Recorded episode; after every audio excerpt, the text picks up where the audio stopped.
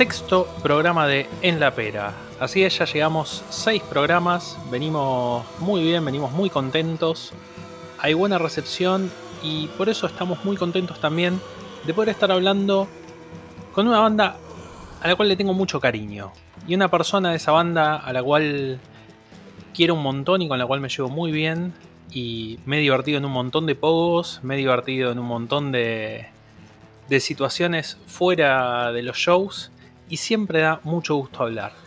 Es una banda que hace de la música una fiesta realmente y que se nota que se divierten y que la pasan bien y contagian todo eso. Estamos hablando nada menos que de los Dirty Room y en este caso estamos hablando con el señor Luciano Vázquez Lococo. ¿Cómo va, Lulo? Buenas noches o buenas tardes, depende de la hora que lo vayan a escuchar. Acá estamos esperando por, por esta hermosa entrevista o podcast o como quieran llamarle. Gracias por, la apertura esa y por las lindas palabras. No, por favor, o sea, esto, estos formatos, los formatos son nuevos, pero la, amistad está y el cariño está y el cariño se ha, se ha, conformado a lo largo del tiempo. Ya hace varios años que nos conocemos. Sí, ¿cuántos hace? ¿Cinco? Y probablemente, sí. Cinco seis por ahí debe andar. Ya nos hemos cruzado en un montón de, de proyectos, de Resi, de un montón de cosas. Sí, sí. Y, hemos compartido un montón y la verdad que tenía ganas de hablar porque más allá de que la situación es un bajón para todo el mundo y qué sé yo, siempre, siempre está bueno pensar en los Dirty para ponerle fiesta y para ponerle onda al momento. Sin duda, sin duda. Eh, siempre trato de, reflejar eso, aunque sea en una charla. Capaz que ahora solo es distinto, ¿no? Y como por, con la computadora por el medio Marco me parece que, le da otro, otra entidad ¿no? A, una entrevista o ese tipo de cosas donde se pueden tocar otros temas que capaz que entre más gente se desvirtúa un poco o nada, vamos a divertirnos. No quiere decir que no nos vayamos a divertir acá, pero es eh, otro mambo que, que, me interesa, está bueno porque podemos tocar un poco. Totalmente, aparte en todos estos años que nos conocemos creo que es la primera vez que hacemos una entrevista donde estás vos solo. Por eso mismo lo digo. Voy a poder decir cualquier cosa, nadie me va a decir, no, no. Voy a poder hacer chistes malos. No, no soy muy bueno con los chistes, pero podemos hablar de todo un poco. aparte, como esto ya va a estar grabado, cuando salga al aire, nadie te va a poder salir a decir, no, no digas eso. Exactamente. Cosas que pasan eh, en la radio. No, no digas eso, pero por ahí una mirada, viste, puede filtrarse ahí. Igual nosotros, siempre que fuimos eh, eh, a algún programa o algo, eh, siempre fuimos muy naturales, como que está bueno el papel de músico y el rollo de, ir a hablar eh, eh, seriamente, pero también no hay que olvidarse que, bueno, que siendo natural mostrás un poco más como sos, incluso tratar de reflejar eso que tenemos en los shows, como antes mencionabas, tratar de reflejarlo en una entrevista, ya que alguien no lo está viendo, lo está escuchando. Entonces, relajarse y, bueno, hablar un poco de cómo es uno y, y ser uno mismo, ¿no? Si no, te diría eh, buenas noches, aquí te habla eh, guitarrista de Sí, aparte, también las entrevistas muchas veces son una primera oportunidad para, algunas personas para conocer a la banda, a los músicos o demás. Y está bueno que puedan ver realmente cuál es la onda de la banda en la entrevista, que no sea una cosa así careta armada que queremos vendernos. Claro, claro, claro. Sí, tal cual, tal cual, tal cual. Es como vos decís. Y hablando un poco de, lo que son los Dirt y demás, eh, que es una banda que también ya lleva su tiempo, no, no sé cuántos años llevan ya ahora que lo pienso. Y en parte de la historia bastante, pero la banda consolidada eh, con la formación no actual porque hubo, hubo cambios de integrantes, ¿no? pero con mi hermano, que es el batero, y el menono como cantante, deben hacer unos seis años. La banda tiene bastantes más. Yo incluso no soy fundador. Yo entré a la banda ya formada por mi hermano, eh, con dos amigos más, que era otro formato. Pero bueno, decidimos ante todo siempre conservar el nombre porque también, como siempre estuvimos tocando con amigos y la onda de, lo que sentíamos para hacer música era la misma, decidimos conservarlo más que decir, bueno, no, hagamos otro proyecto. La estética siempre fue la misma, los pensamientos de cada uno siempre fueron compatibles. A pesar de los cambios de integrantes. Eso es algo que siempre tuvimos en cuenta a la hora de buscar un integrante nuevo en los, momentos que, sucedió, ¿no? Sí, a ver, yo siempre digo, a mí cuando me preguntan qué onda Dirty Room o cuando le cuento a alguien, yo siempre lo describo como, como la actitud primero porque me parece que más allá de hablar de, lo que puede ser más técnico, si se quiere, del sonido o cuestión de referenciar bandas o géneros, creo que una cosa que es muy característica de ustedes es este, e, este sonido fiestero pesado. Sí, es buenísimo que, haya llegado, entonces si vos lo sentís así, estamos haciendo bien las cosas. Le llega bien a la gente, entonces sí, es eso, es eso como vos decís vamos a, divertirnos antes que nada. Hay un montón de cosas, como mencionaste antes, cosas técnicas de sonido, que en general hoy en día eh, se usan mucho a la hora de venderse como músico o como banda, a ver quién sabe más, quién tiene el mejor equipo, quién, tiene, quién está mejor equipado. Nosotros, para el que sabe, puede verlo, está ahí para que lo vea, pero no salimos a contar eso. Nosotros hacemos música. Entonces, eh, la música la expresamos a través de, los shows, a través de, audio y de mostrarnos como somos. Entonces, creo que a nosotros nos importa un poco más eso, que mostrar todo lo que hay detrás de escena que cualquier músico puede ver sin preguntar. Está ahí para ver. No hace falta em, hacer piruetas o, esas cosas, por lo menos en lo que a mí respecta. siempre me acuerdo, creo que era Steve Vai, era el que tocaba de espaldas para que no lo copien. Bueno, eso es clásico de esa época. Había muchas de esas cosas. Había eh, algunos eh, instrumentos signature que tenían botones ocultos para sonidos que no querían mostrar cómo eran. Esas cosas de ese momento existían. Hoy en día está, todo para que lo veamos. De hecho, hay una cosa clásica que pasa siempre cuando no es de mi agrado, pero a la vez, ahora que uno extraña y que no está tocando, que no se puede, eh, lo terminas extrañando cosas como que estás tocando y hay un músico abajo que está mirando, no la banda, está mirando a ver qué pedal hay por ahí, qué equipo hay, y uno también lo hace, ¿viste? Es así, entonces hoy lo tenés a mano para verlo, así que por eso volviendo a lo de antes, está bueno mostrarse como persona y realmente como es uno, ¿no? Eh, con sus defectos y virtudes, abajo, arriba del escenario, en donde sea, hablando por la radio, eso es clave. Totalmente, y es clave que, la banda se, pueda reconocer, que me parece que también es lo otro que decíamos, que es el tema de que sí, obvio, el que quiere ponerse súper técnico y ver con qué estás tocando, qué pedal usás, qué sé yo, lo puede hacer, pero lo que termina importando realmente, sobre todo en, en lo que es el, sonido y el sentido de la banda de ustedes, me parece que es la buena onda, o sea, esa cuestión de pasarla bien. Sí, tal cual, tal cual. Es, es, em, es como vos decís, es eh, tratar de reflejar eso y también eh, una misión importante, a pesar de que hay otras cosas por detrás que me gustaría hablarlas después también, que están buenas, eh, esto de, integrar al que está abajo. Pero integrar porque realmente yo lo veo así yo cuando voy a ver una banda voy a disfrutar de la música y trato de compenetrarme. Si realmente me llega no voy a tener ningún prejuicio de hacer un poco, de saltar, de corear. Capaz que ni la conozco la banda. Eh, pero lo mismo me pasa del lado de arriba. Para mí es una fiesta hacia abajo. Están con, nosotros, ¿entendés? Eh, entonces, por eso está bueno reflejarlo. Para que la gente se se una a nosotros de alguna manera, ¿no? Que sea todo una sola cosa, no algo aparte, ¿no? Unos chabones súper eh, virtuosos y serios haciendo piruetas arriba del escenario. para mí eso no tiene ninguna gracia. Siempre fui mucho más sanguíneo y somos todos así en No, totalmente. Ahora, es más, yo me acuerdo, primero que cuando yo voy a ver una banda, más allá de lo que es el show arriba del escenario, que, que es importantísimo, tiene que haber también una respuesta abajo. Tiene que, sentirse que estás en un show. A mí esa cosa de todos parados, quietos y qué sé yo, eh, no me termina de gustar, pues para eso miro un DVD o un video en YouTube o escucho el disco. Yo cuando voy a ver una banda quiero la experiencia de, de, estar ahí. Sí, que te explota el sonido en la cara y sentir las emociones de la gente y de los músicos.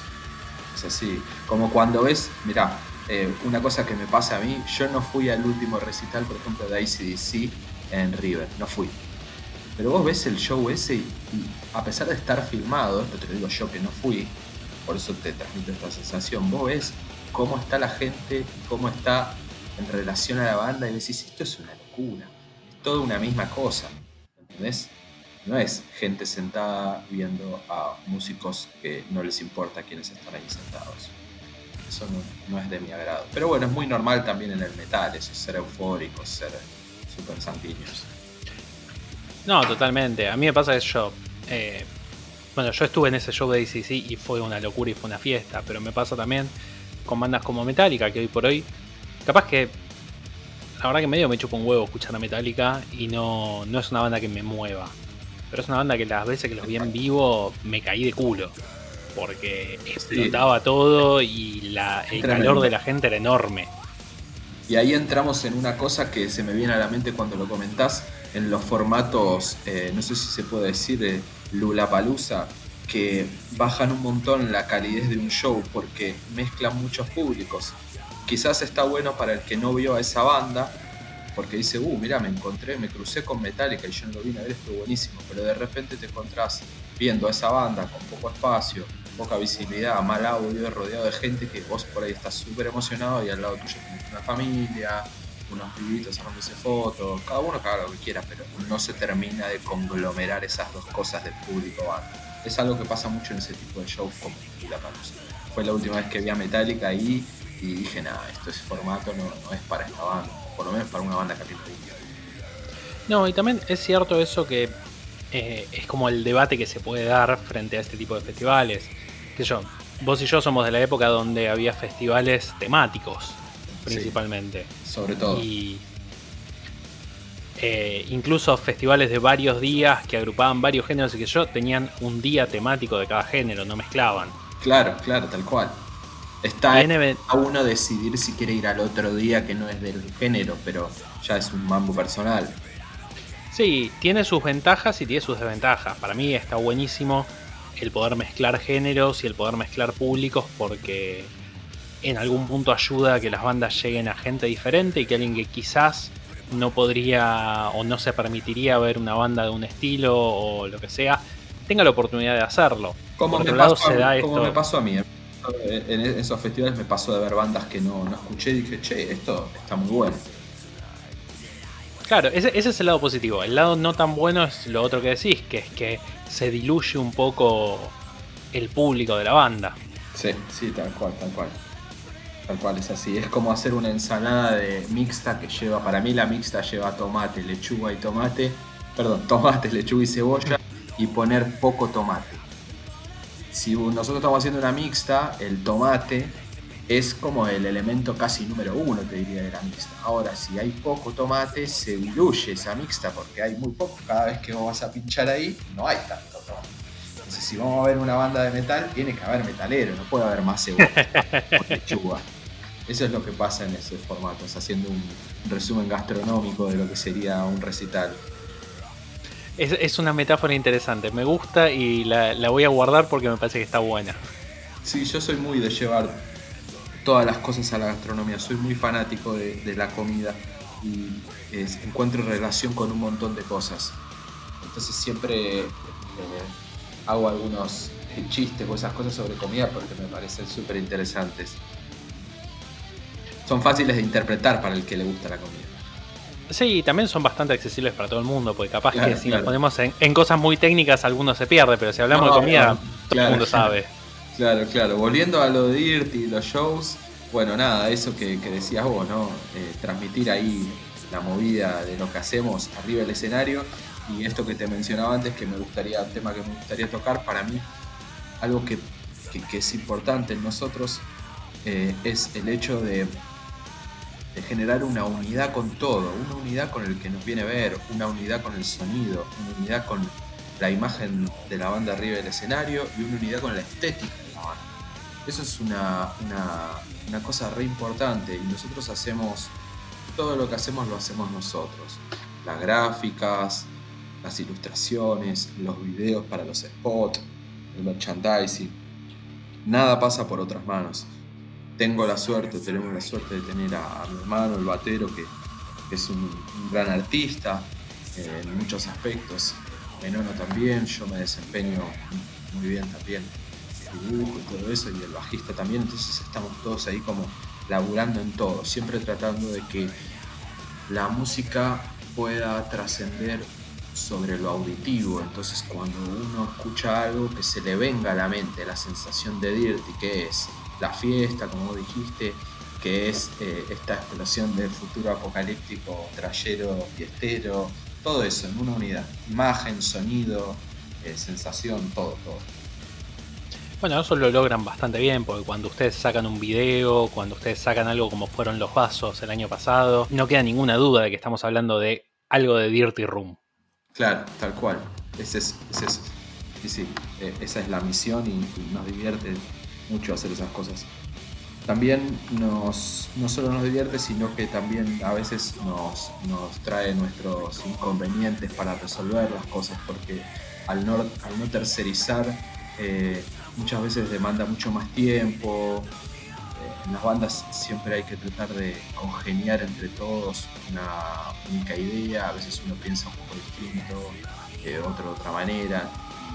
bueno, entonces eso toma más tiempo, la verdad es que toma, hace que tome más tiempo, pero el resultado es súper positivo.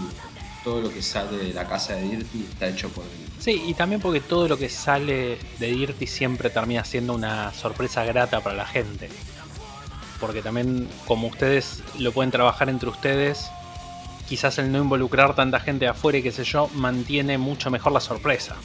Sí, es verdad, es verdad, es cierto, es cierto. Es cierto. Está buena esa visión. Ahora, vamos a contarle un poco a la gente porque vamos a, como dijimos antes, puede pasar que alguien se esté enterando ahora a través de esta entrevista que hay una banda que se llama Dirty Room, que existe hace 6 años, que tiene un disco, que tiene un disco en camino en algún momento, que tiene un vaso.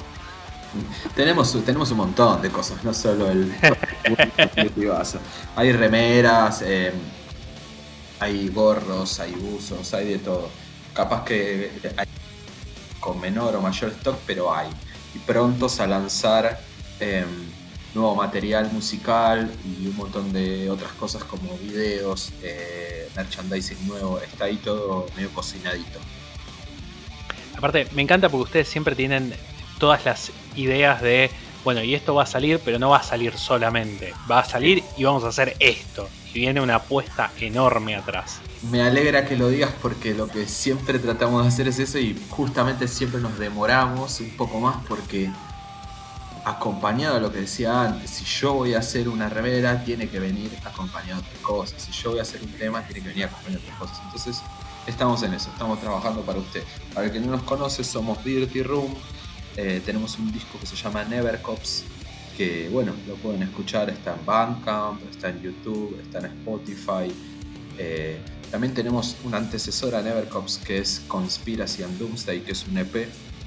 Eh, que pueden escuchar los comienzos de la banda ahí, pero bueno, trabajando en el nuevo material ahora. Así que por ahora podemos ofrecerles eso que tenemos ahí y pronto cuando se pueda volveremos a los shows. Que mucha falta están haciendo esos shows.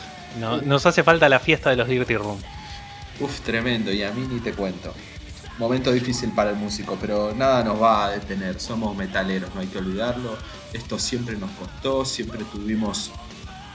Eh, siempre fuimos en contra. el que escucha metal siempre tuvo una una sensación en el fondo de que estaba haciendo algo que a los demás no le gustaba y siempre se impuso a pesar de, ser un poco, eh, no sé si la palabra es discriminado, pero siempre estás como afuera del rebaño y eso te hace más fuerte. Entonces cosas como estas que tan solo llevamos dos meses no van a disolver un problema. Eh, de no poder pagar una sala, de no poder hacer un show para la gente, sino que te hace más fuerte porque te unís con los de tu banda y creas cosas eh, nuevas para traerles a ustedes que nos están escuchando. Totalmente, igual tengamos en cuenta, y hay que siempre recordarlo, es fundamental que nos juntemos entre todos y que cuando pase todo esto vayamos a ver bandas, hagamos shows, vayamos a comprar remeras, vayamos a bancarnos, porque la verdad que va a hacer falta. va a hacer falta para todos, para los músicos, para los lugares, para la gente, para los que escuchan, eh, para mí como oyente, porque yo soy de ir a muchas bandas. Entonces, eh, sí, hace falta, no va a hacer falta, hace falta. Yo estaba pensando, me estaba acordando cuando estabas hablando de, del estar arriba del show, qué sé yo. Yo la primera vez que vi a Dirty Room en vivo fue en el escenario de Zona de Nadie. ¿Zona de Nadie cuál es? Eh, ¿Un Casa Fest fue? Fue en el Aye Fest, el ah, cumpleaños de, de Aye y le mando un saludo muy grande. Recuerdo cuál es ese escenario, sí, sí. Sí, sí, un lugar muy chiquito. Y la última vez que vi a Dirty Room los vi en el escenario del Uniclub. todo, un viaje de un escenario al otro. Como, como un cambio, ¿no? sí, sí, sí. Sí, la verdad es que, mirá, yo desde mi lado, eh, desde mi humilde lugar, te puedo decir que em, siempre mencionamos que para el músico eh, muchas veces no te das cuenta porque es como una bola que está cayendo y crece. Eh, o que está subiendo me gusta más, pero en este caso para que se entienda lo que estoy diciendo, que está cayendo y creces ahora. ¿Por qué? Porque eh, vos no te das cuenta el paso del tiempo y dónde vas, los lugares que vas tocando, pero de repente para mí es muy importante poder tocar en cada uno de esos lugares como el club, porque yo en el club eh, vi muchas bandas que consideraba, eh, considero y que abran las puertas de ese lugar para que toque una banda como nosotros, que somos unos pibes que siempre la peleamos de abajo, venimos del barrio, no tenemos familiares músicos, y nos fuimos haciendo amigos músicos, pero no estábamos en el entorno. Cuando nosotros lo miramos de afuera, las bandas eran unidas, había amigas, bandas amigas. Nosotros no tuvimos esa oportunidad y tuvimos la suerte de, que la gente nos reciba bien y poder llegar a esos lugares. Entonces, para mí no es menor dato poder tocar el Es algo muy importante, sobre todo con todas las bandas que compartimos escenarios estos tiempos. Eh, estoy súper agradecido de todo, de la gente que nos sigue y de las bandas que nos, invitan a tocar. El 90% de las fechas de Dirty son invitaciones. Dirty labura así. Y la verdad que, a ver, es un viaje enorme el que ustedes vienen haciendo. Y me parece que, que está buenísimo que, que se note que hay un, nada, que hay un recorrido y que, fueron creciendo y que tienen lugar para crecer mucho más. Me parece también que cuando se escucha el EP o se escucha el disco o se los ve en vivo, te das cuenta de todo el trabajo que hay atrás. Qué bueno que lo recibas así, espero que, mucha gente más lo pueda ver.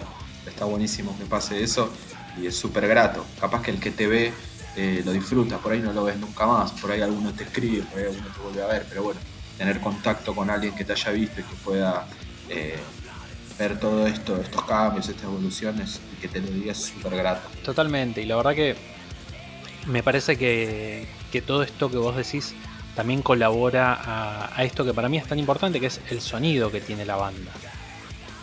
Porque me parece que el sonido que tienen ustedes es el resultado también un poco de todo esto. Sí, es, es muy loco lo del sonido. Quizás yo me cueste ahora discernir un poco em, como definir el sonido, pero, pero está bueno que, lo pueda percibir el otro, como vos me decís, eh, es algo que, fue yendo para un lado y, se transmite eh, por un montón de, formas, porque el sonido también se acopla con lo que somos, ¿no? Eh, me parece a mí, no sé cómo lo sentís vos.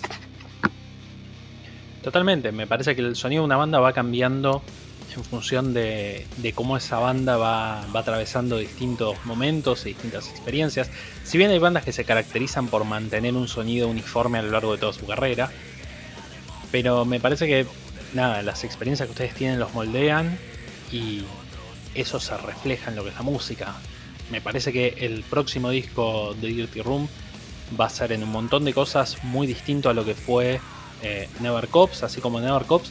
También es una continuación de, lo que fue Conspiración Doomsday, pero con cuestiones diferentes.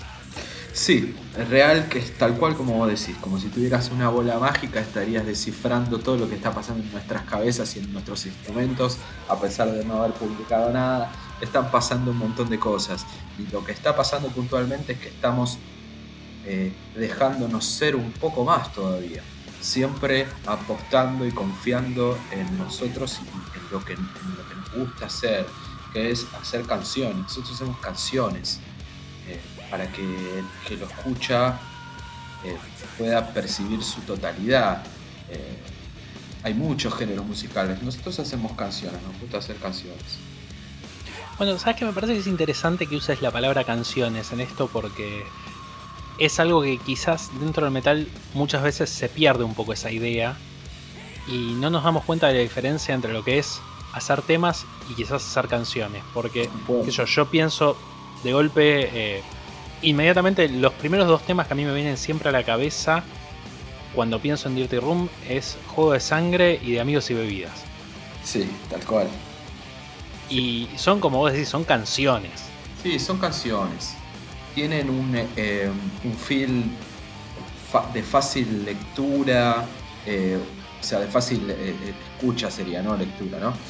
Es fácil de, fácil percepción y que, que, llega rápido, pero porque la intención es esa, ¿no? Como te decía antes, eh, entonces está bueno que pase, que haya canciones para que la gente pueda disfrutarlas, porque también lo que pasa mucho en vivo a mí como espectador es que veo gente que toca muy bien, me tengo que meter un montón más para tratar de entender qué es lo que está pasando, tengo que buscar en internet, eh, tengo que reescuchar los discos y de repente me encuentro con cosas maravillosas, pero eh, son pocas las bandas en el metal que hacen canciones las bandas que hacen canciones de metal a mí me gustan mucho, eh, siempre.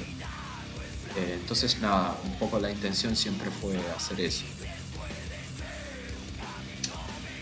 Y por ejemplo, pensando en bandas que hacen canciones, ¿qué, qué, tendrías así? ¿Cuál, sería una referencia?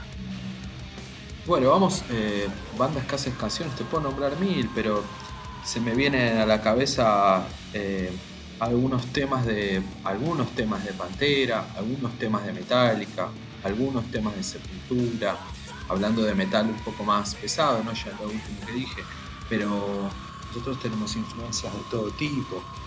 Em, yo disfruto mucho de la música y, en su mayoría son bandas que hacen canciones. Siempre me, me llegó mucho más eso. Te nombré tres cosas muy clásicas. Podemos indagar un montón más y ir a deformidades extremas, pero, pero sí, me gusta Gypsy King también. Gypsy King. Claro, yo, te iba a decir justamente para que la gente tenga de referencia uno de tus eh, de tus pendientes musicales es grabar en un disco el cover de Bamboleiro. Bamboleiro, sí, sí, soy muy fanático de Gypsy King. Me gusta Eros Ramazzotti también.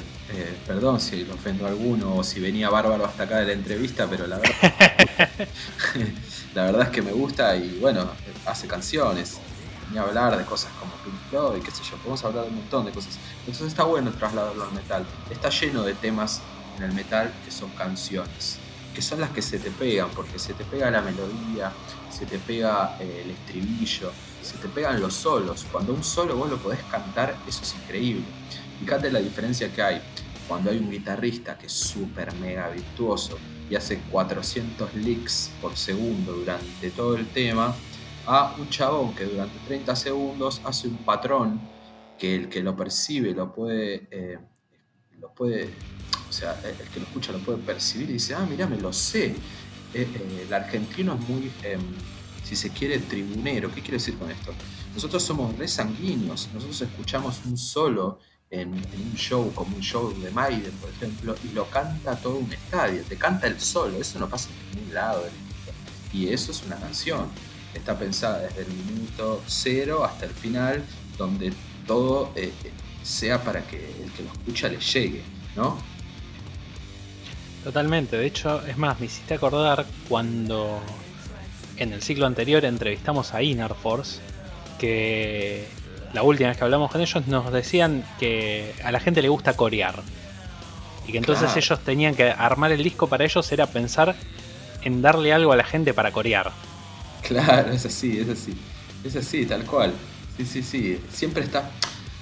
Cuando vos estás armando un tema, como músico te pasan un montón de cosas. Te gustan un montón de aspectos, pero nunca dejas de lado la percepción del, del, que está del otro lado, nunca lo, nunca lo separás, está en la misma carpeta. Y hay momentos que son exclusivos para la gente, que están pensados, esto pasa en, la vida de las bandas, en la vida de los músicos, hay momentos que son exclusivos, pensados para que el que lo escuche diga, no, qué buena parte, o cómo lo estoy disfrutando. Eso es para ustedes, eso es para mí desde otra banda y lo que yo hago es para ustedes. Esos son momentos que son claves y te aseguro que llegan, que al toque se perciben, porque son repeticiones, cosas gancheras, eso está ahí siempre. Por eso vos mencionaste dos temas de nosotros, que es Juego de Sangre de Amigos y Bebida, que tienen bastante de eso. Donde vos quizás no conoces la banda, pero ya al segundo compás del tema, medio que ya te lo sabes el tema. Ya, está, ya entraste y ya sabes cómo tenés que enganchar y cuándo, cuándo el menor no va a bajar el micrófono para que grites. Exactamente, tal cual, tal cual. Tal cual, esos son los shows también, ¿no? Aparte del show, hay un montón de cosas eh, estratégicas para nosotros poder compartir con la gente. Está bien, y es muy importante eso. Me parece que yo esto lo hablé cuando hablamos con el Payo, que hablábamos de la importancia de, pensar el show, que no es solamente lo musical pensar el show, sino también es pensar cómo va a ser el armado, cómo es la puesta en escena, cómo es el juego con el público. Son todas cosas que, uno tiene que tener en mente. Sobre todas las cosas es eso, es así.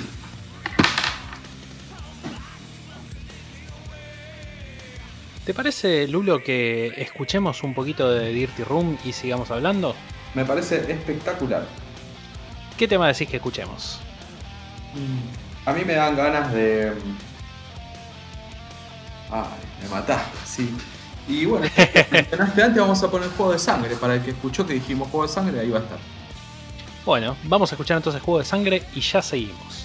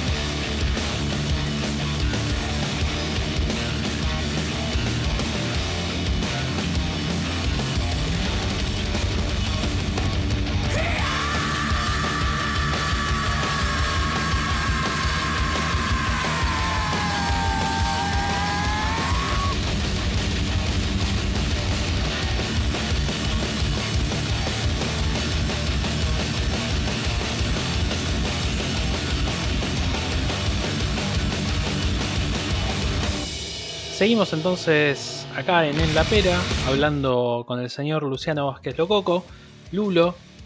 Qué honor, el señor, me encanta, ¿eh?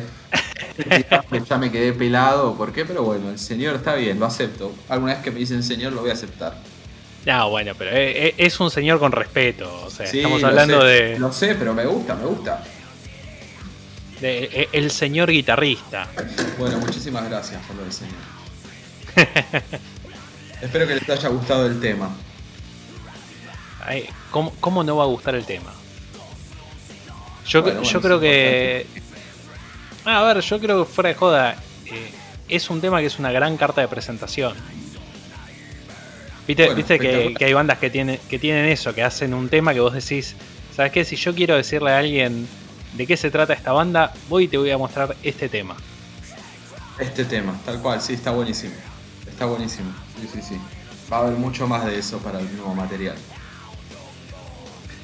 Más que nada porque también, eh, eh, perdón que te interrumpa, eh, la música de Dirty fue pasando por un montón de facetas y en el disco Never Cops están incluidas esas facetas, no es de un solo año de composición. Y ya quizá Juego de Sangre es más arrimándose al final compositivo de la banda. Lo último que que, sacábamos, digamos, ¿no? Sí, pues aparte yo me acuerdo que cuando ustedes sacaron Never Cops ya estaban pensando en, en los siguientes temas y demás. Sí, los temas siempre estuvieron. Tenemos ese delay eh, de que nos gusta laburar mucho las cosas y bueno, a veces nos juega un poco en contra del tiempo, pero volviendo a lo de antes, eh, el resultado es el que nosotros buscamos. Por eso preferimos tomarnos nuestro tiempo para, realmente lograr lo que tenemos en mente. Sí, a ver, tampoco es que nadie los está corriendo con que tienen que sacar disco todos los años. No, para nada, pero siempre se estilan cosas. Eh, eh, uno está pendiente, la verdad es que uno está pendiente del entorno, de las cosas que se estilan, de, las cosas que hacen otras bandas. Y entonces es como una disyuntiva, ¿viste? Si, y siempre, por suerte, logramos mantenernos en lo que a nosotros nos gusta hacer. Entonces, vos veis que bandas sacan y sacan discos y sacan discos. Está buenísimo, pero bueno, nosotros tenemos un proceso que, nos permitimos eh, esos temas que quizás componemos un momento, lo tocamos un tiempo, lo modificamos, lo tocamos otro tiempo. Nosotros hemos tocado temas que están en el disco, que nos hemos tocado con versiones que, con distintas versiones, por ejemplo que quizás el que nos conoce lo escuchó de una manera, lo escuchó de otra y lo escuchó de otra. Eso fue pasando con el tiempo. Pero bueno, nos permitimos hacer esas cosas. Y está bien, a ver, es, es esto que, yo decía antes. nadie te corre, nadie te obliga a sacar discos todos los años, sobre todo porque usted es una banda muy activa. no es que son una banda que saca un disco, tocan dos veces y desaparecieron. No, tal cual, tal cual. Somos muy, muy eh, románticos con la, con la, con el asunto de tocar en vivo y, la verdad que por momentos hasta nos lleva a cansancios extremos, pero no sé, de tocar tres veces un fin de semana. Eh, tuvimos unos años re agitados y no sé si casualidad o qué, pero el último tiempo dijimos, bueno, hagamos una última fecha, paremos un poco, volvamos a, la grabación, volvamos a la edición. Y bueno, acá estamos. Estamos cocinando el material. Y está bien, a ver, me parece que mientras se respeten los tiempos que necesita la banda, eso es lo importante. Ni forzarla, ni forzarla a tocar y a estar grabando y sacando discos, ni forzarse a, a guardarse. Tal cual. Me parece que tiene que ser orgánico, porque eso ayuda a que la banda pueda seguir transmitiendo esas cosas que hablábamos antes. Sí, sí, es así, es como vos decís. Es como vos decís. Este, bueno, esperemos que pronto podamos volver a las fechas para mostrarle un poco a la gente lo que hacemos y quiénes somos. Estaría buenísimo, yo tengo muchas ganas. Ahora estamos en un momento re complejo para el músico, pero, pero seguramente surja algo superior a lo que veníamos eh, a lo que veníamos haciendo en cuanto a, bandas y a shows. Estamos con muchas ideas en mente y bueno, vamos a ver si las podemos llevar a cabo. Segura, seguramente se van a poder llevar a cabo y vamos a ver un montón de cosas nuevas. Con respecto al disco, ¿qué, ¿qué, nos podés ir contando que nos vayamos a encontrar? Con respecto al disco nuevo, estamos hablando. Exacto. Eh, con, respecto a ese, ese, disco incierto que, que, va a seguirle a Never Cops. Mirá, internamente yo siento que estoy teniendo un retroceso. Para que se entienda, ¿qué sería un retroceso en mi persona? Yo arranqué escuchando metal súper violento, súper pesado, súper trash, eh, súper dead. Y mm, con los años eh, me fui aburguesando un poco musicalmente y, también con una apertura musical más amplia, lo cual es muy positivo. Pero lo que estamos trabajando eh, internamente y como músicos también es este hecho de, volvernos un poco más lo que somos nosotros sin importar tanto o estar pensando tanto. Entonces estamos volviendo a un metal un poco más crudo, más trayero más real en muchos aspectos sería el trash, ¿no? Sin dejar de lado esto de hacer canciones, estamos haciendo, estamos haciendo música pesada, bastante más pesada por ahí que, algunos otros temas de Duty. Y en este, en esta movida más trayera, si se quiere, más, más pesada, ¿qué, qué, nos vamos a encontrar de diferente?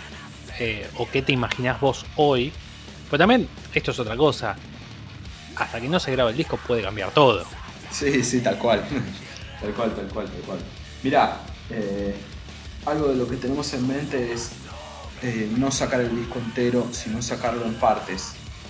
Una vez que esté todo terminado, sacarlo en partes, porque está bueno para poder ir sacándolo y tocándolo en vivo al mismo tiempo para que, que lo escuche, lo vaya amasando y que cuando llegue un show no sea un tema sorpresa que no conoces, sino algo que ya has escuchado y que, puedas disfrutar de otra manera porque ya lo escuchaste.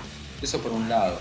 Y nos vamos a encontrar con, con metal, con metal fiestero, como siempre, pero súper agitador, súper agitador. con más momentos para ustedes, que antes mencionamos esos momentos que el músico hace para el que para el que lo está escuchando, hay mucho de eso. Hay mucho coro, hay mucho agite, muchas ganas yo tengo de tocar un material nuevo, de mostrarlo. Bueno, parte del material nuevo es un tema que lo hemos tocado las últimas veces, que es Mini Pizza, creo que vos lo escuchaste. Es un tema que lo, hemos escuchado y lo hemos visto también como ustedes eh, se fueron adaptando a, presentarlo. Eso mismo, tal cual. Eh, bueno, eso es un, tema que, está, va a estar incluido en el material. Sería como el puente. Es el puente entre y el material nuevo. Bueno, esa es una pregunta que me, surge ahora pensando sobre todo en lo que es eh, Willy Pizza, que es un tema que ustedes lo presentaron un día en un show, no lo había escuchado nadie, lo presentaron de vuelta después en otro show y ¿cómo, cómo cambió para ustedes presentar Willy Pizza la primera vez cuando fue la primera vez que lo presentaban y después cuando ya sabían las reacciones de la gente? Mira, en principio tiene la particularidad el tema ese de tener un compás muy parejo y un groove muy parejo que es fácil de, percibir como tiene Amigos y Vidas por ahí, quizás con otra estética, pero viene por ese lado, con el lado, por el lado que decíamos antes de las canciones. Para nosotros eh, eh, ir incrementando la confianza en un tema es, hace que surja mucho mejor esa tocada y que el que esté abajo lo disfrute un montón más. Cuando vos tocas algo con, seguridad de lo que está sonando, es muy distinto. Pero nada, nosotros tenemos el apoyo de los pibes que. de los pibes que son amigos de la banda, que siempre están ahí. Y como decíamos antes, también pensamos en ellos, sabemos lo que nos gusta a nosotros y lo que les gusta a ellos, somos amigos, somos pares. entonces es simple, hay ecuaciones que, son simples, son para todos. Está pensado para esa unidad que hablamos desde el minuto cero que empezamos a, charlar. Es para todos. Entonces, nada, va pasando eso. Lo tocamos una vez para probarnos a nosotros, ¿no? Para mostrarnos, porque eso es algo que se hace mucho las bandas. Y después sale a las pistas para dar el paso al nuevo material, digamos. Es, es el puente para el nuevo material. es, interesante pensar en eso y pensar también en él eh, para ustedes, porque muchas veces se, pierde un poco la perspectiva esa de que los músicos también tocan para ellos, de que las bandas eh, tocan para, para tocar porque no, no solo para el público, sino también para la banda y para los integrantes de la banda. Claro, por supuesto, antes que nada. Por eso em, uno cuando empieza a tocar toca para dos personas, pero no le importa, porque lo estás haciendo porque te genera satisfacción, porque lo vas a hacer en una sala y si lo podés pasar a algo donde se lo podés mostrar a más gente, lo vas a, lo vas a hacer, pero si no podés pasar a algo más grande, no importa, lo vas a hacer igual, porque es lo que a vos te gusta. Así, vos invitás, volvemos a la gastronomía, ¿no? Vos vas a invitar a comer a, tu casa a un amigo y le vas a preparar la mejor boloñesa que te salga, porque la venís practicando hace un montón. Pero si el jueves tu amigo no va y la querés hacer para vos, vas a hacer la mejor boloñesa, porque te encanta. Entonces, lo vas a seguir haciendo. Entonces, si lo haces para vos, si tocas para vos. Y si se lo podés mostrar a alguien que sabes que lo va a disfrutar, espectacular. Y si lo ve alguien que no, lo, que no le gusta, no pasa nada, porque vos estás seguro de lo que estás haciendo y ese sos vos si no le gusta, está buenísimo también que no le guste. Porque en la diversidad está el gusto. Algunos le ponen zanahoria al tuco, otros no. Yo le pongo. Yo también le pongo. Yo creo que la, zanahoria rallada le da, le, da un cuerpo muy copado a la salsa. Sí, yo debo decir que no lo descubrí hace mucho, lo descubrí hace poco. Pero dejé de usar azúcar, por ejemplo. Empecé a usar zanahoria. Me parece súper amable la zanahoria. Me parece buenísimo. Sí, es, es muy versátil también. Como la música. Totalmente. ¿Cuál dirías, pensando en lo que es esta trayectoria que tuvieron los Dirty y, cómo fue, fue cambiando todo y dónde están parados hoy? ¿Cuál, cuál fue el momento que, que más te quedó grabado así, más plasmado, que decís, no me olvido más de esto que pasó? Uy, tengo mil, tengo mil, pero eh, yo soy muy, muy sanguíneo, muy sentimental y muchas veces me pasó, después te cuento alguna anécdota en particular, pero muchas veces me pasó de terminar de tocar, tener que pilotearla con mis amigos mientras desarmaba para que no me vean eh, los ojos inyectados en lágrimas de adrenalina y de felicidad, de una emoción así que no te la da nada eh, lo cuento y me pasa lo mismo. Porque la respuesta del público y ver a, mis amigos tocando, yo tocando con ellos y ellos tocando conmigo, es increíble y me pasó muchas veces eso, decir la concha de la lora, bueno, me agacho a buscar el pedal y que no me vean porque me estoy por poner a llorar. Real. Me pasó, me acuerdo de una anécdota, una vez fuimos a tocar a La Plata, te voy a contar dos anécdotas. Una vez fuimos a tocar a La Plata, eh, que nos llevó un sello que se llama Razor Records, eh, a tocar a un festival hardcore. Nosotros no hacemos hardcore, pero siempre somos bien recibidos en muchos palos. Eh, podemos tener algo de hardcore, pero no, somos hardcore. Son, una banda hardcore adyacente. claro, ponele. Tocar un festival, nos invitaron a tocar un festival hardcore espectacular, tocaban mil bandas, un par eran reconocidas, llevaban bocha de gente. Bueno, nada, fuimos a tocar, está bien, La Plata no es tan lejos, pero para nosotros era, era copado ir a tocar. Eh, era copado.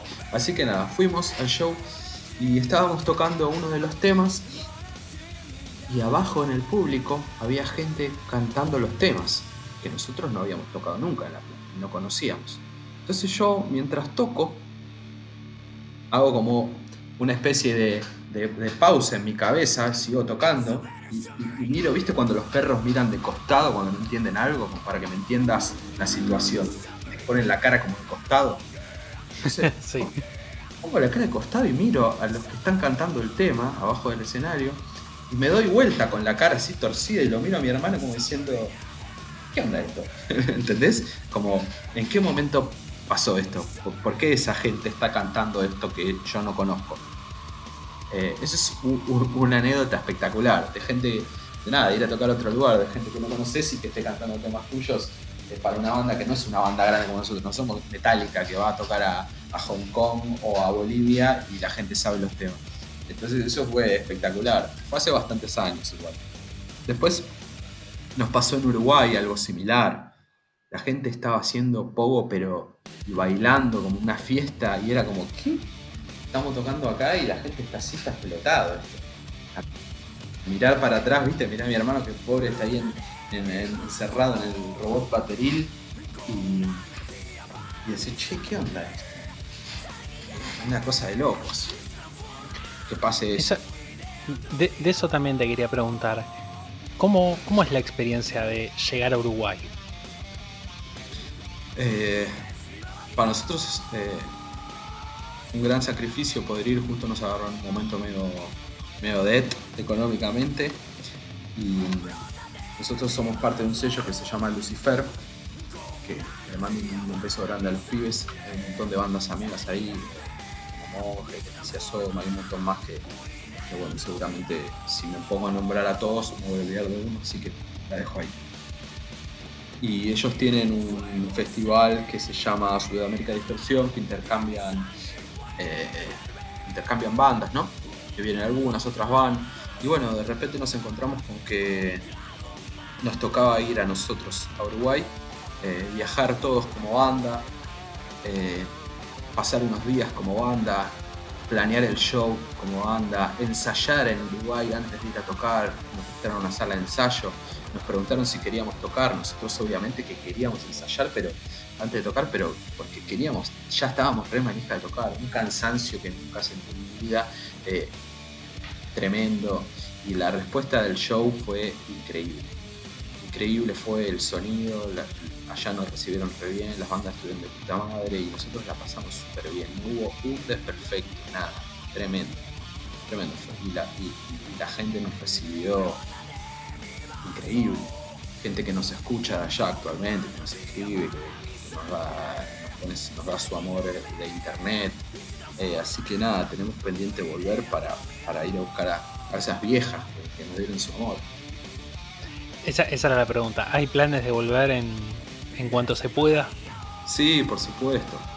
Por supuesto que sí. Los planes estuvieron desde el minuto que tocamos el primer tema y dijimos, bueno, acá la gente está más relajada y tiene ganas de disfrutar de un show. Hay una, hay una, hay otra esencia en otros lugares. Cuando te alejas de la capital, eso después te vas país hermano, amigo o vecino, quiero llamarlo, eh, hay otra, otra esencia, es otra cosa, es distinto.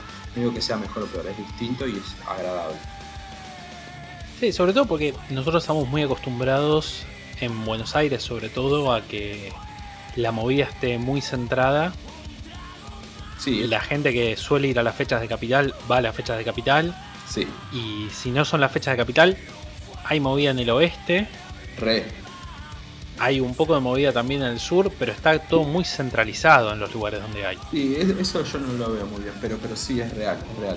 Y cuando te moves un poco, eh, la gente se copa mucho. Es algo que hablábamos con Santi en lo que fue la primera entrevista, con Santi de Leticia Soma y de Lucifer, de la importancia de salir de, de la capital y conectar con, qué sé yo, eh, los Cales Sumeria en Mendoza. Sí, mal, mal. Mal, desde las bandas que son una masa. eh, no sé, la otra vez hablaba con una banda de Mar del Plata que nos invitó a tocar. Y, y bueno, al final estamos esperando porque es para el año que viene, qué sé yo, iba a ser para este año, pero no se pudo. Y nada, me decía cosas que yo le tenía que decir que no era así al pibe. Me decía, no, qué bueno que puedan tocar. Yo cuando le dije a los pibes que les iba a hablar a ustedes para que vengan a tocar, me dijeron que no. Y cuando les conté que dijeron que sí, estaban todos re locos, re contentos, no sabía, fue una fiesta. Pero entonces yo decía, pero no, no es así. Nosotros estamos en Capital porque nacimos acá, es lo mismo acá, güey. ¿Entendés? Te cap- Capaz los chabones tenían una percepción de lo que, que lo que pasaba acá era algo inmenso. Por lo menos desde mi sensación, desde, desde dentro mío, eh, yo me siento igual a cualquiera. Creo que eso me va a pasar siempre, si toco acá o, o, no sé, en la quiaca. Entonces nada, le decía al pibe, no es así como lo está Yo te lo tengo que decir porque, porque no es así, no funciona así. Perdóname si te bajo el mambo, pero nosotros somos igual a ustedes, lo único que vos en Mar del Plata y yo estoy en Capital. Así que nada, ese es un poco lo, lo que pasa, ¿no? Pasa con, con- con- para el que no sabe, yo soy tatuador. Eh, pasa mucho con el tatuaje. Eh, pasa que vos tenés una visión de la gente de afuera, solo porque está afuera, y para el que tiene la oportunidad de viajar y ir a trabajar a otros lugares, la gente te conoce a vos y le pasa lo mismo. Cree que vos sos una eh, eminencia del tatuaje japonés en, en Argentina, ¿no? Y vos pensás lo mismo el chabón, y el chabón tiene tu misma edad y labura de lo mismo y hace lo mismo y no hay diferencia. No hay diferencia. Son cosas que se crea uno en la cabeza. Tienen sus puntos positivos, que es esto de que, siempre te reciban con buena onda y con super energía y todo para que vos estés cómodo. Bueno, pero por otro lado no hay que olvidarse de que somos todos padres. Eso es, eso es. Eso es, me parece que es fundamental, el tema de que somos todos pares. Y también tiene que ver con lo que hablábamos en su momento con Santi, que es el tema de generar una comunidad, Claro. de ayudarnos entre todos, de bancarnos entre todos, de hacernos crecer todos juntos, de que no sea una competencia. Quizás, así como en su momento, eh, como yo te decía, que vos y yo somos de una época en la cual había festivales temáticos, también era una época donde había mucha individualidad entre las bandas, y había mucha rivalidad Sí. inventada entre géneros, Sí, y rivalidad sí. inventada entre movidas, y todo eso nos separó un montón durante un eso- montón de tiempo. Eso se ve reflejado en la, en la escena de las bandas que llevan más tiempo, que hacen todas rancho aparte, rara vez se unen, son pocas bandas y poquito lo que se unen. Y en las bandas quizás que vienen más de abajo, que son más actuales, ya vas a ver cada vez más que interactúan, que uno toca en un tema de otro, que otro toca en el tema de otro. Nadie quiere que le toque eh, el culo en las bandas más viejas. Eh, de, a poco fueron largando algunas cosas, pero es muy poquito lo que pasa. No vas a Ah, ver a, mí, a mí me pasa a mí me pasa eso con eh, me pasa mucho con Sauron sobre todo con el pato Larralde que tiene una actitud que me hace olvidarme que tiene 25 años de carrera Claro, claro, tal cual. Sí, le mandamos un beso. Vecino mío vive acá a una cuadra, me lo cruzo todos los días, le mando un abrazo grande. Mandale, mandale un saludo cuando te lo cruces Dale, La verdad que-. Pero la verdad que también eh, los antiguos tenían un año planeado muy intenso eh, que quedará para después pero justamente pasa eso que decís este tipo capaz es diferente porque mantiene este espíritu más actual pero tiene 25 años de carrera. Claro. Con el resto de las bandas que empezaron con Sauron y demás, son de esa vieja escuela de pelearla solos. Sí, este es mi kiosco y ya. Pero también es acorde a las situaciones en las que vivían, ¿eh? porque la pelearon mucho, era muy poco el espacio que había, entonces se entiende. Ahora es un poco más masivo, no cuando vas a tocar eh, una definición gráfica, no es que solo hay chavales con campera de cuero, pinche, pelo largo, tomando vino en cartón. Eh, también hay un pibe que está cursando su segundo año de la facultad o un pibe que hace mensajería y no tiene que ver con una cuestión estética. Cualquiera puede ir como se le canta, es un poco más abierto. Y en su momento no era tan así, y les costó una bocha. eso, es cierto. Entonces eh, es entendible que un poco esa generación no tenga esa apertura. Pero bueno, no es lo que no es la actualidad. También era una época donde los canales de difusión eran mucho más limitados, donde era mucho más difícil quizás difundir y compartir material porque no, no tenían las facilidades que tenemos hoy. Claro, claro. Pero bueno, no deja de ser una escuela totalmente distinta con cosas que por suerte hemos podido cambiar. Yo creo que la escena, sobre todo en lo que fueron los últimos 4 o 5 años, cambió para bien un montón. Sí, creció muchísimo. Y creció muchísimo en solidaridad. Sí, yo me encontré con una cosa que, o sea, yo tengo bandas desde que tengo 15 años, en todas las bandas que tuve toqué con mi hermano y de repente cuando con Dirty empezamos con el proyecto de de sacarlo para adelante, de tocar, de mover, de hacer todo lo que teníamos siempre, todos los sueños que tuvimos en la cabeza, nos encontramos con una cosa que no conocíamos. O sea, yo curtí otro palo del metal, donde nadie te abría las puertas, era muy difícil y yo ya tocaba en ese momento. Y cuando con Dirty nos empezamos a mover, me encontré con cosas que no sabía que eran así. Las bandas eran amigas, que hacían fechas entre sí, que te invitaban. como una banda me invita a mí a tocar? O sea, para mí era una locura.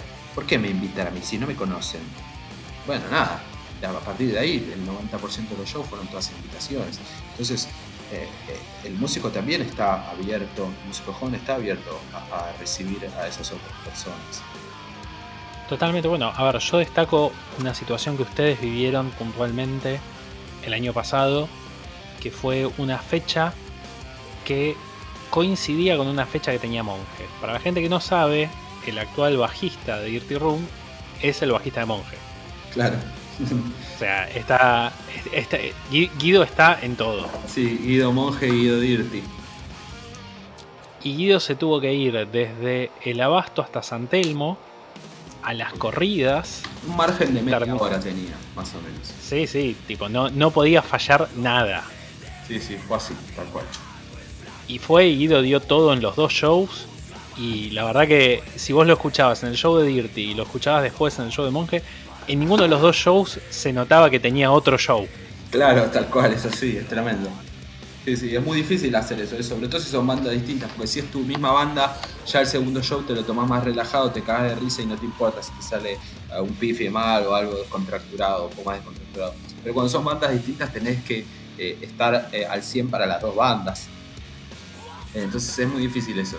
Y sobre todo también lo que yo destaco de esa situación es el tema de la buena onda, tanto del lado de Monje como del lado de ustedes. Porque en otra época no hubiera habido tan buena onda para que un músico tenga que estar en dos lugares. No, para nada, para nada. Es así. Pero por suerte, por suerte vivimos una escena donde puede pasar eso y donde está todo el apoyo de las dos bandas. Sí, tal cual. Tal cual, sí, sí, sí. Y con Monje ensayamos mucho tiempo juntos también, compartimos sala durante un montón de tiempo. Ahora no compartimos sala, pero está irte arriba y Monje está en la sala de abajo. Eh, nada, entonces. Sí, es, un descontrol. Podría ser, pero no. Vos sabés que somos bastante, bastante señores, ya que mencionaste antes que me dijiste señor. Lo más loco que puede pasar es eh, capaz hacer un asado. No, no, eh, es, yo, yo la última, yo la, la, última vez que estuve en la sala todavía compartían sala. Sí. Eh, y, había un aire de descontrol alrededor. Puede ser, puede ser un poco, para no perder la esencia, para no perder la esencia. Pero somos bastante señoritos. En la sala aprovechamos el tiempo al máximo y vamos a laburar, ya que estamos toda la semana haciendo otras cosas. Las horas que tenemos en la sala las tratamos de explotar al máximo nada, laburamos, es como, es, es, re, de laburar eso, ¿no? Tenés que ir y tenés tiempos, cosas, costumbres. Llegás, se abre algo para tomar, haces una lista corta, descontracturada, paras un poco, le pones un poco más las pilas con el metrónomo. Ya en la tercera vuelta repetís algunos leaks, algunas cosas de, para fills o cortes. Hay todo como un laburo ahí. sí, a ver, es, es una responsabilidad. Sí, sobre todo. Súper. Totalmente. Y contame, contame una cosa, Lulo. En estos días de, cuarentena, en estos días que nos ha tocado de encierro, de aislamiento, ¿qué, anduviste escuchando? Mirá, em, yo estoy muy acostumbrado a escuchar música cuando trabajo. Y cuando no, como estoy todo el día en el local, escucho música todo el día. Cuando llego acá a mi casa, me pasa que ya no quiero escuchar música. Eh, no quiero escuchar música de verdad ninguna, ni la tele, nada. Pero, ¿qué pasó? Ahora no estoy trabajando, estoy en mi casa. Entonces me reencontré con discos que hacía mucho que no escuchaba y que me hicieron acordar lo, lo, mucho que me gustaban. Eh, me reencontré con un disco de Bruce Dickinson solista que se llama Chemical Wading, que mm, para mí es un, disco increíble, eh, no por un tema individual, dos o tres o cuatro, sino porque para mí ese disco es una obra entera, que es una, obra entera es que es una única canción, ese disco no es para escuchar un tema, yo tengo bandas que escucho un tema solo, un montón, pero son pocas las bandas que me gusta el disco entero escucharlo, yo no quiero que corte el disco, yo pongo play al principio y lo voy a escuchar hasta el final. Ese disco Chemical Wading de Bruce Dickinson es uno de ellos me reencontré con ese disco que es increíble. Hace poco también te puedo mencionar una banda que, me gusta mucho, las más nuevas. No soy de escuchar cosas nuevas, pero esta es una bastante nueva. Se llama Avoc. Eh, sacó el nuevo material hace unos días, creo que una semana o dos, ya no sé cuánto porque tiempo. Pero encontré con el disco nuevo de Avoc, está, está muy zarpado tengo que darle más tiempo también igual. ¿eh? Eso es algo que me pasa con la capaz que una banda que me gusta mucho saca un disco nuevo. Me gusta a primera vista, pero lo vas a descubrir si haces la tarea y, lo escuchas varias veces, obligadamente. Vas a encontrar con un montón de cosas. Avoc es una de ellas. Eh, yo soy de escuchar mucha música retro wave. Eh, no sé si la gente sabe de qué se trata o yo, escucho bastante, yo escucho bastante de eso también, pero contemos un poco de qué se trata esa música. Mira, el retro wave para mí, antes que todo, es la imagen que se te viene a la cabeza cuando lo escuchas. Em, sí, de em, cyberpunk, de neón, de campera de cuero con, hombreras, eh, te puedo decir pelo largo, con rulos, flequillo y bigote, ¿no? Malla enteriza, em, muñequera de toalla y polaina. Sintetizadores, teclados de esos que se cuelan como guitarras. Exactamente. Luces de neón. Exactamente. Autos deportivos muy cuadrados, muy lindos. Eh, mucho rosa, con dorado. Mucho, mucho naranja. Sí, sí, sí. Colores fluo. Entonces nada, escucho bastante retro wave. La banda que más me gusta, que sí es una banda, porque en general es, la, música de retro wave es eh, solista, ¿no? Gente que individualmente, hay una banda que se llama Laser Hawk, que es eh, bastante, bastante musical, bastante banda, más, más tirando al rock, no tan retro wave puro. Pero esa la escucho bastante. Después me gusta otra que se llama Retro Promenade. Me gusta también, hablando ¿no? de retro wave, otra banda que se llama Contruis. Eh, así como que me acuerdo, porque hay tantas que, ¿Escuchaste el cover que sacaron de Maniac, los de Carpenter Brute? Carpenter Brute, mirá, John Carpenter, capo. No, no lo escuché. Conozco la banda, pero no lo escuché. Hicieron, sacaron ahora un cover de Maniac, la canción de. La de Flashdance. Mirá, no, no lo escuché, me vuelvo loco. Ya lo pongo. Lo más. Ah, es una locura. Para el que no conoce el género de Retro Wave, es el tema de, David Hasselhoff, de Kung Fury. Claro, el tema de Kung Fury es un tema que rescata mucho de lo que es eso. Que básicamente, si, quieren una referencia, porque todo el mundo escuchó eh, alguna vez, el estilo que buscan revivir y, y, traer son las bandas de sonido de las películas de los 80 y principios de los 90. Te cuento yo cómo conocí el Retrowave, ya que mencionas eso. Yo soy muy fan de Tron, la película, la 1. De repente sale la película Tron, la 2, ¿no? Creo que es de Disney. Sí. Y me entero de que Daft Punk hace la música, pero porque ellos querían hacer la música de esa banda. No es que la productora contrató a Daft Punk. Daft Punk dijo, no, no, nosotros queremos hacer la, música de esta, de esta película. Bueno, habla, haciéndote la corta. Yo me bajo la banda de sonido porque me volvió loco. Entonces digo, ¿pero qué es esta música? Porque a mí me gusta esto, pero ¿cómo lo busco? No sé cómo se llama. ¿Qué quiere decir esto? A mí me encanta esto. Entonces yo escuchaba solamente el disco de Tron, de la banda sonora, que incluía, incluía audios de la película, pero no sabía qué era. Hasta que un día un cliente mío más grande me dijo, bueno, mira, a vos te gusta esta música, tenés que empezar por acá. Tenés que empezar por este señor, eh, que se llama Giovanni Giorgio, que casualmente toca en un disco de Daft Punk, en Get Lucky, y ese chabón en su momento hacía una música de ese estilo. Y eso me fue llevando a conocer el retro wave de la actualidad. Yo lo descubrí cuando estaba en su momento estudiando efectos especiales, jornadas enteras de, de modelar prótesis con retro wave de fondo.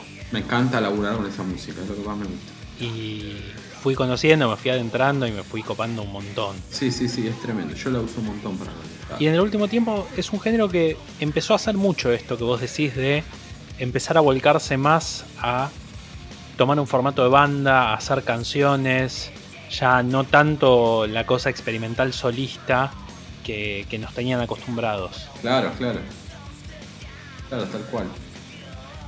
Te iba a preguntar, ¿escuchaste por casualidad, hablando de covers y demás, el disco de covers de Elvis que sacó Danzig? No, no sabía.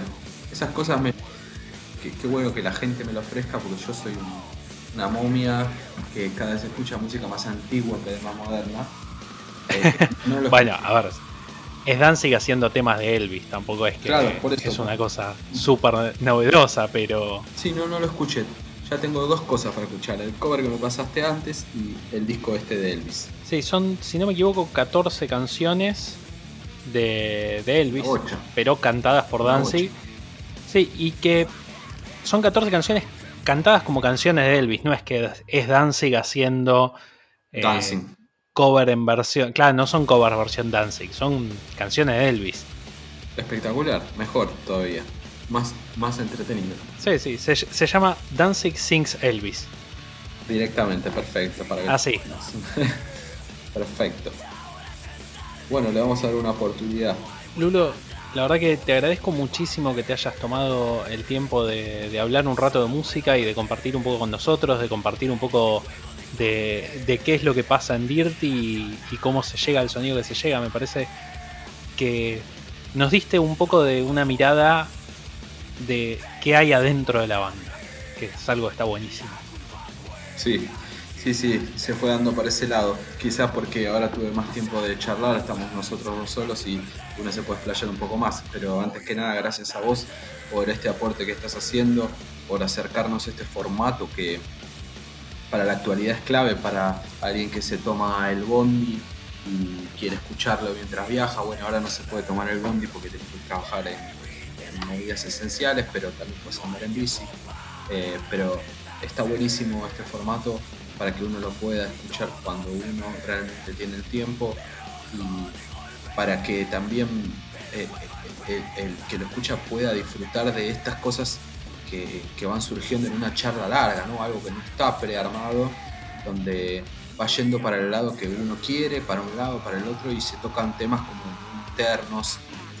Está buenísimo. Si yo estas tipo de cosas las hubiese tenido cuando era más chico, las hubiese escuchado todas.